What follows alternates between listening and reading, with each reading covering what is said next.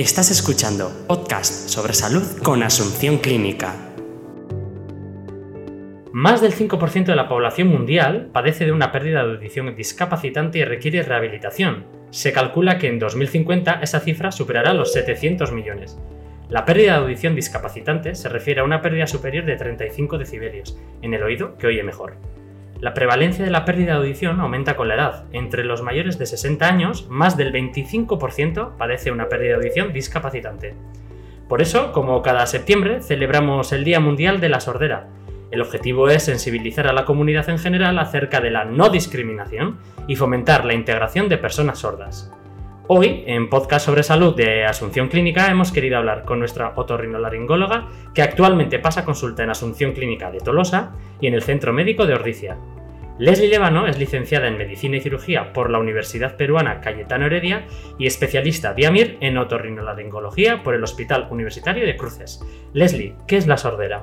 ¿Qué tal, Emanuel? Buenos días. Gracias por el, por el podcast, que es muy importante este tema y mira, la sordera o la hipoacusia es, eh, es un déficit funcional que ocurre en una persona eh, que pierde capacidad auditiva que puede ser en diferentes grados, ¿no? Puede ser una pérdida leve, moderada, severa, profunda o incluso total, ¿no? Y puede afectar a uno o ambos oídos. ¿Qué síntomas presenta? Eh, se puede manifestar de múltiples formas y depende mucho de la etapa de la vida en que suele presentarse, ¿no? Por ejemplo, cuando son muy pequeños, ¿no? edades muy tempranas, cuando todavía no han desarrollado o no han adquirido un adecuado lenguaje, pues habrá problemas de comunicación, del habla. Cuando ya son un poco más, más mayores, en el colegio pueden tener problemas de rendimiento escolar. Puede pasar también desapercibido porque parece que son niños que son más retraídos o más poco sociales o que simplemente que no prestan atención o no tienen interés en la escuela, ¿no? Luego en otras etapas también se notará pues el nivel formativo o laboral pues que tienen un detrimento de sus capacidades en cierta manera, ¿no?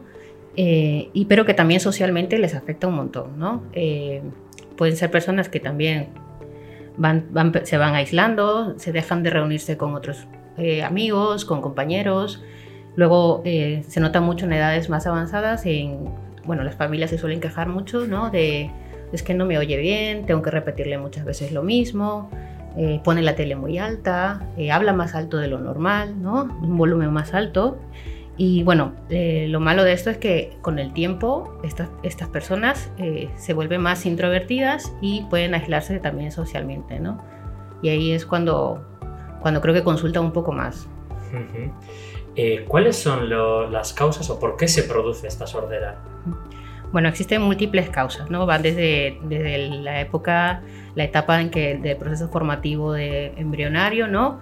Que puede ser causas congénitas, eh, sea hereditarias o no sean hereditarias, ¿no? Pueden ser por enfermedades infecciosas, otitis crónicas, exposición a, ruidos o sonidos muy fuertes, uso de medicamentos que pueden ser lesivos también al nervio auditivo, incluso pues el paso del tiempo, ¿no? El envejecimiento también tiene una parte importante digamos que son variadas las causas, no es solo dos motivos o tres. No, no, Al final, son muchos, muchos motivos. Exactamente, desde que se, estás eh, eh, ¿no? engendrando en, el, la madre como durante la vida o durante la vejez. ¿no? Eso es. El 60% de todos los casos de sordera que existen en la actualidad se podían haber prevenido si se hubiesen diagnosticado a tiempo. ¿Cómo se puede prevenir? Bueno, eh, desde las estrategias de sanidad pública ya existen muchas ¿no? Eh, para prevenir ese tipo de, aparición de, sordera, ¿no? de lesiones que pueden ocurrir, pues, como has comentado, durante el embarazo, entre muchas etapas de la vida. Pero bueno, eh, hay un factor que es muy importante que es el ruido y la exposición y los niveles de exposición al ruido, que tiene mucha, mucha importancia. ¿no? Entonces, por ejemplo, la OMS advierte ¿no? y pone un límite máximo, ¿no? De que no debemos sobrepasar ese límite en decibelios, que son 65 decibelios de ruido. Pero se sobrepasa con facilidad en muchas circunstancias. Pues puede ser en bares, en conciertos, festivales, ¿no? Eh, luego, eh, aparte de este factor que es importante, están otros tipos que son los estilos de vida o eh, hábitos que tenemos. Desde la alimentación, que también es importante, una buena alimentación, y eso sí que suelo hacer hincapié, eh, va a ayudar a retrasar tanto el envejecimiento como aparición de enfermedades crónicas, ¿no? Y por tanto también eh, disminuir la posibilidad o alargar el tiempo de aparición de, una, de una hipoacusia por la edad. Y otros factores también suelen ser eh, tipo cardiovasculares. Ahora en estas épocas en que estamos más conectados con internet y muchas plataformas, somos muy sedentarios, ¿no? Y eso también influye. La obesidad, el sedentarismo, eh, hacia la aparición de enfermedades cardíacas o hipertensión, diabetes, también son enfermedades que a la larga pueden provocar eh, una pérdida de audición. Según la Organización Mundial de la Salud, el 50% de los jóvenes entre los 12 y 35 años de edad están en riesgo de desarrollar algún tipo de pérdida de audición. ¿A qué se debe este dato que nos aporta la OMS? Bueno, como te he comentado antes, uno de los principales factores es que estamos sobreexpuestos continuamente a ruidos en diferentes contextos, ¿no? Eh, los bares, eh, por ejemplo, en los bares o en conciertos se puede alcanzar fácilmente intensidades de sonido de hasta 110 decibelios. Teniendo en cuenta que no debemos sobrepasar los 65, ya se ve que hay un aumento importante, ¿no? Y luego, por ejemplo, hace unos años se hizo un estudio alemán y, que determinaron que el tercio, un tercio de esa población que estudiaron, que eran jóvenes, utilizaban dispositivos eh, de sonido, ¿no? Eh, con un volumen superior a 80 decibelios, o sea que hay una exposición importante.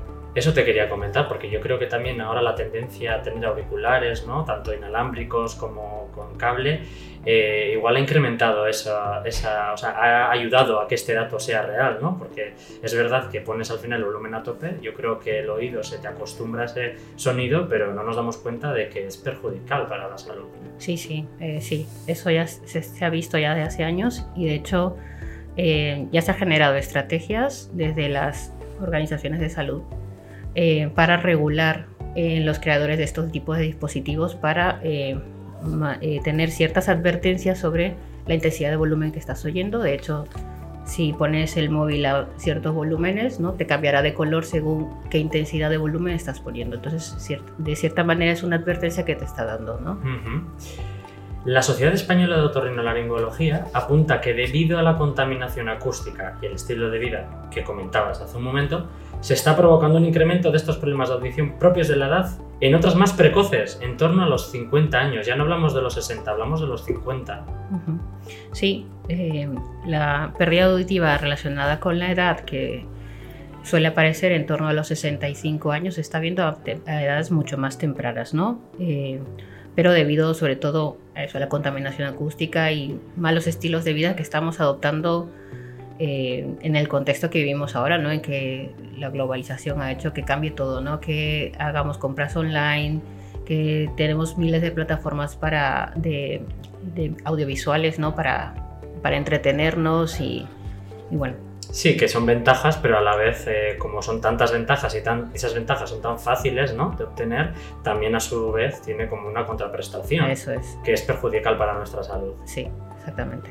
Vale, el informe de Observatorio sobre Discapacidad y Mercado de Trabajo en España en 2016, hace poquito, apuntaba que las personas con discapacidad auditiva presentan una tasa de desempleo del 55%. El ámbito laboral muestra una clara situación de desventaja para las personas con sordera, derivada de prejuicios y discriminación, como cuando has empezado eh, con esta entrevista apuntabas, ¿no? que al final disminuye también la autoestima de la persona con principios o con sordera.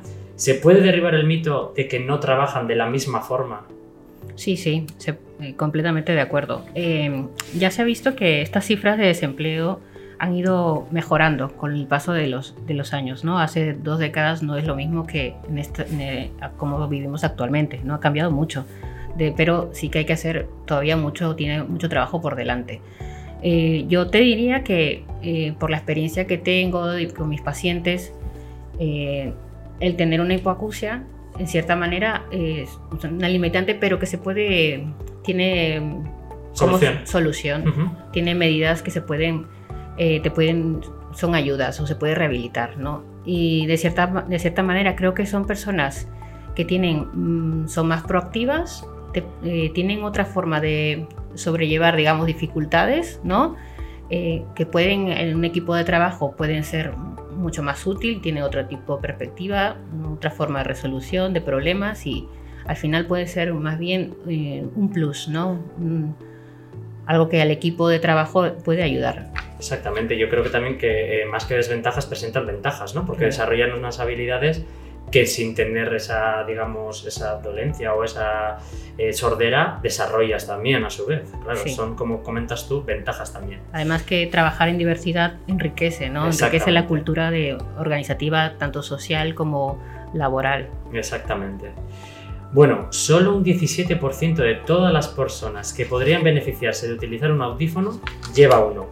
El porcentaje de personas que no lo lleva es prácticamente igual de alto en todas las partes del mundo varía entre un 77% y un 87% entre las regiones de la OMS y entre un 74 y un 90% en función de los niveles de ingresos. ¿Crees que es beneficioso llevar aparatos eh, como los audífonos? ¿Y por qué? Sí, creo que es beneficioso, ¿no? Porque al final eh, es un tipo de solución o de ayuda que puedes tener a un problema de audición, ¿no? Y, me parece que sí que es necesario, eh, dado, bueno, se ve que el acceso a veces no es tan fácil, ¿no? Pero sí que creo que se debe fomentar a que haya programas de ayudas y, sensibilizar más a la población para que se pueda tener más acceso. Bueno, pues esta ha sido toda la entrevista que hemos realizado hoy con motivo del Día Mundial de la Sordera con Leslie Lébano, nuestra otorrinolaringóloga, que recordamos pasa consulta en el Centro Médico de Ordicia y en Asunción Clínica de Tolosa. Leslie, muchas gracias por concedernos esta entrevista. Muchas gracias, Imanol. Y bueno, y a ver si, si pues conseguimos el objetivo, ¿no? De sensibilizar a la comunidad en general acerca de la no discriminación y fomentar la integración de personas sordas. Eso es. Muy bien, gracias. A ti.